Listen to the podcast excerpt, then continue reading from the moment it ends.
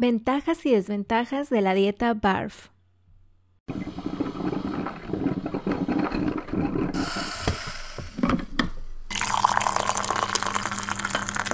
Llegó la hora. Este es el café con Pichán. Ciencia y conciencia para ti y tu mascota. Porque tienes que estar bien tú para que estén bien ellos. Libros, recetas, consejos. El café con Pichán. Iniciamos. Quédate.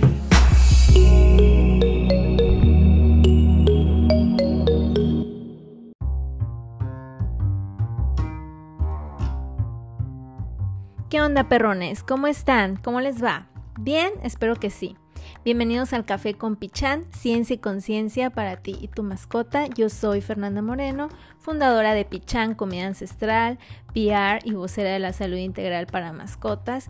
Y antes de comenzar el tema de hoy, tenemos que hablar y es que la verdad no me han quedado los tiempos para poder darles un episodio cada lunes, sobre todo porque empecé la especialidad de nutrición de alimentos crudos para perros en la Dogs Naturally University, especialidad que ya tiene nuestra nutricionista de Pichán, claro está, y que aunque yo no domino perfectamente el idioma inglés, menos de especialidad, pues me aventé a hacerlo en inglés, así que ando bien clavada en eso.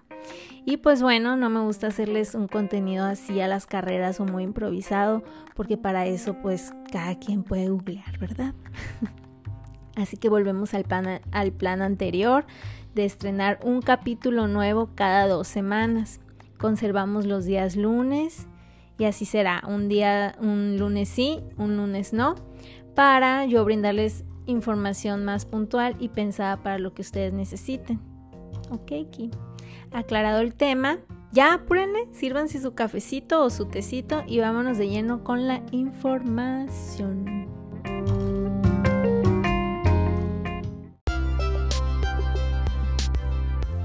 Este podcast es patrocinado por ti, así que te invito a que te unas a mi cuenta de Patreon, El Café con Pichán, donde comparto contenido exclusivo para barferos y cuidadores de mascotas. De esta manera me apoyas a comprar equipo audiovisual y para seguir haciendo posible este programa. Pues ahora sí, ahora sí. Te voy a platicar de las ventajas y desventajas de proveer a nuestros peludos la dieta BARF y ya sé lo que están pensando, que soy un activista a favor de la nutrición natural y que cómo me atrevo a mencionar las desventajas. Pues para los que me han seguido la pista durante un tiempo, sabrán que me gusta ser directa y transparente con la información para dar las herramientas necesarias que ayude a los nuevos barferos o a los cuidadores de mascota que inician con esta filosofía para que puedan anteponerse a todos los posibles escenarios y tomar decisiones con más criterio y no se rindan en el camino porque se les dificulta, que ya sepan a lo que van pues. Ahora, aún con las desventajas que al final te voy a mencionar, sigo creyendo que la alimentación natural y ancestral para perros y gatos es lo más apropiado y saludable para su especie. Para quien aún no está familiarizado con el tema, la dieta BARF trata de imitar las pequeñas presas que ellos cazarían para comer en su entorno natural. Quiere decir que se trata de un régimen alimenticio natural, sin químicos ni conservadores y variado, sobre todo crudo. Ya sabemos que lo natural siempre es mejor, ¿verdad? Siempre, siempre lo natural es mejor opción que un alimento altamente procesado, pero hay que ser inteligentes con el balance. La dieta ancestral BARF se compone en general entre un 50% y 80% de proteína de carne animal con sus huesos, el porcentaje lo determinará el especialista, depende del estilo de vida, características y necesidades de tu mascota. Entre las ventajas de alimentar solo la natural encontrarás que Número uno. Y ahora sí, ya vámonos con el tema de, de hoy. Si tú solamente alimentas con natural, fortalecerás el sistema inmune, debido a que tendrás cubiertas todas sus necesidades relacionadas con las vitaminas, ácidos grasos y minerales. También ayuda a que evites el sobrepeso en tu mascota, ya que la alimentación es alta en proteínas y grasas y baja en carbohidratos. Cabe recalcar que en la facultad veterinaria los parámetros de la cantidad de proteína que debe consumir un perro o un gato están establecidos de acuerdo a los estándares de las croquetas. Así que si alguna vez te dijeron que tu perro tiene exceso de proteína, pues obviamente es porque no coincide con sus parámetros, pero no necesariamente ese es el problema ya que la calidad de las proteínas de las croquetas es muy mala y en su mayoría es vegetal, así que sus estándares no tienen nada que ver con la proteína animal natural. Y si me enojo, hay perrones. ya saben que se me alborota la úlcera de repente. Pero vamos, continuamos. Otra de las ventajas es el incremento de energía y vitalidad. Esta energía proviene de las carnes y grasas animales. Nosotros tenemos pacientes de hasta 20 y 25 años y para nada que se les ve viejitos o achacosos. Su felicidad es evidente, pues le regresas el derecho de disfrutar sus alimentos con diferentes texturas y sabores. Imagínate nada más llevar toda una vida sin tener la oportunidad de disfrutar tu comida. Y que sea siempre la misma. Y para acabarla de molar, seca. ¿Cómo te sentirías? La próxima ventaja es que el incremento de la masa muscular. Claro, de lo que les hablaba antes, pura proteína, pura proteína, perrones. Otra ventaja es la desaparición de problemas dentales y limpieza bucal. A ver, roer y triturar huesos les permite a los perros y gatos tener una dentadura libre de placa, dientes limpios y fuertes. Ningún animal saca una pasta dental y se cepilla con ellos los dientes, ¿verdad? Tampoco necesita ir al odontólogo, ningún animal, naturalmente. Ah, pues esta es la importancia de no descartar los huesos en la dieta.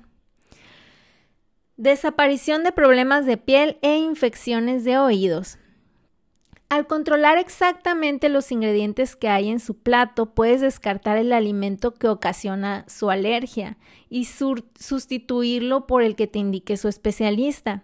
Existe una dieta que se llama de método de eliminación, que es una estrategia para averiguarlo exactamente si se trata de una mm, alergia alimentaria, porque hay otro tipo de alergias.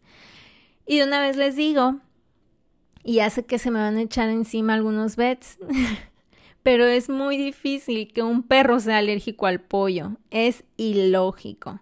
La mayoría de las veces demostramos que es alergia a los carbohidratos y cereales que contienen las croquetas. Así que si te hacen pensar que deberías ir por las de cordero o salmón, pero sigue siendo el mismo régimen alimenticio, sigue teniendo carbohidratos. Entonces es cuando pensamos, ay, mi perro es alérgico a todo, es súper débil. No, no es súper débil. Está eh, eh, con un déficit de, de alimentación porque estás dándole puros cereales y carbohidratos.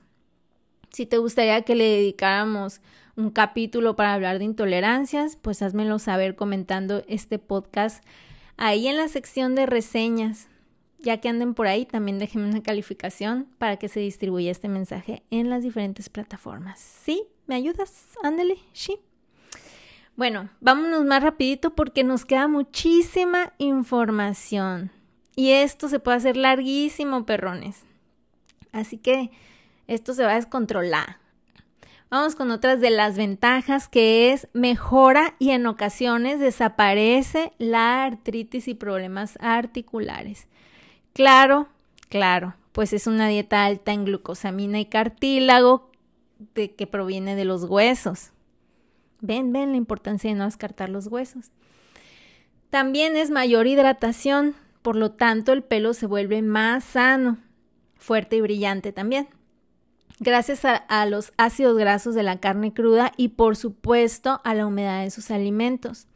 Esto también hará que se reduzca el olor corporal. Y hablando de mejor hidratación, déjenme decirles que esta dieta tiene alrededor de un 70% agua, por lo que toman muchísimo menos agua. Y al no tener que procesar alimentos secos, se reducirá el estrés de sus riñones y del hígado. ¿Por qué es tan común que los gatos sufran de enfermedades hepáticas? Ah, pues ahí les acabo de decir la respuesta. Otra ventaja es que tienen mayor resistencia a parásitos internos y externos debido a que su sistema inmune y microbiota están fuertísimas. Fomentarás su apetito porque la variedad de alimentos les motiva a comer, a cualquiera. ¿eh? Mejorará su sistema digestivo. Al ser alimentos naturales se aprovechan más los nutrientes, reduciendo sus gases y haciendo que sus heces sean menos olorosas. Disminuirá el volumen de sus heces, obvio, a mejor comida menos desechos, serán menos olorosas y de consistencia adecuada, o sea, más duritas, chiquititas, pues, biodegradables, para ser exactas. Al alimentarse libre de químicos y procesamiento, los perros y gatos son más sanos y longevos. Y quien me diga lo contrario, no los ama, la verdad. Y esto aplica para cualquier ser vivo. Hemos querido humanizar a los animales, ¿cómo? Pues dándoles de comer lo que se nos acomode más a los cuidadores e industrializando su alimentación, dejando de lado su salud. Qué increíble estar tan cerca de ellos y al mismo tiempo estar tan desapegados a su naturaleza y sus necesidades. Y estas son algunas de las ventajas a simple vista que, puedes obtener con la dieta BARF. Y vámonos con las desventajas, a lo real, a lo sincero. Como en todos los negocios, perrones, también la industrialización está penetrando en esta rama de la salud y todos los días surgen proveedores de BARF, BARF, entre comillas, que venden retazos y menudencias a precios ridículamente bajos y por supuesto es una misma receta, lo cual vuelve a caer en el desequilibrio al estandarizar una fórmula como lo hacen las croquetas. Hoy en día debemos asegurarnos que si vamos a comprar la BARF preparada, sea de un proveedor ético, respaldado por un nutricionista que varíe la dieta y la personalice a los requerimientos de tu compañero. Si la compañía, la empresa o el emprendimiento de BARF hace esto, que sea personalizado, es check. Si es una fórmula estándar, bueno, puede ser un complemento, pero puede haber errores por, eh, por no tener variedad. Ahora, si lo preparas tú en casa, es importante cumplir bien las proporciones adecuadas de alimentos o de lo contrario el perro presentará carencias de nutrientes y vitaminas, siendo más propenso a contraer enfermedades. Lo mismo, esto no, no, pasaría si primero consultas con un especialista en nutrición, te hace una dieta como si tú fueras al nutriólogo, así te hace una dieta de pe a pa con los ingredientes, cantidades, etcétera, y ya lo, lo haces tú las compras y lo preparas. Te toma más esfuerzo que tener un costal grande y solo llenar el cuenco y que te dure un mes ahí el costal, o sea, lo que tarde tu animal en, comérselo. Esa es una desventaja. Que bueno, hay que definir las prioridades, ¿verdad? Otra desventaja es que el cambio no es repentino. Si tu perro o gato ya está en una etapa adulta y solo se ha alimentado de croquetas o pienso, debes hacer una transición entre un alimento u otro. Con los cachorros jóvenes es mucho más fácil y puede ser de un momento a otro, pero si no, y especialmente si eh, se trata de una mascota enferma de algo y por eso buscaste este tipo de dieta, hay que hacer una estrategia de transición responsable. En perros aparentemente sanos, el proceso puede durar unas dos semanas hasta que el perro coma solo la dieta BARF y en enfermos se puede extender un par de meses. Si cambias su alimento de repente, puedes provocarle graves problemas digestivos a la larga o a simple vista, diarreas, pues para que me entiendan.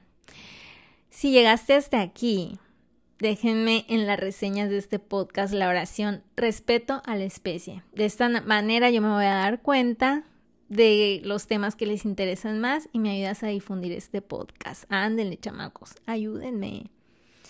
Y otra cosita, como ya escucharon en el comercial, he abierto una cuenta de Patreon donde les brindaré contenido exclusivo de la vida de los barferos. Si gustas formar parte de los patrocinadores, puedes donar desde 3 dolaritos y ahí menciono los beneficios para cada suscripción. Aparte los voy a mencionar aquí en el podcast eh, como agradecimiento, ¿no? A los patrocinadores. De nuevo, muy agradecida que me hayas prestado tus oídos una vez más. Me despido, no sin antes mandarte unos buenos rayitos de sol eh, de, de primavera-verano y unas refrescantes paletas de fresa para ti y tu mascota. Recuerden comentar, compartir, difundir. Bye. Besos. Esto fue El Café con Pichán. Todo sobre salud, nutrición y bienestar animal. Hasta la próxima.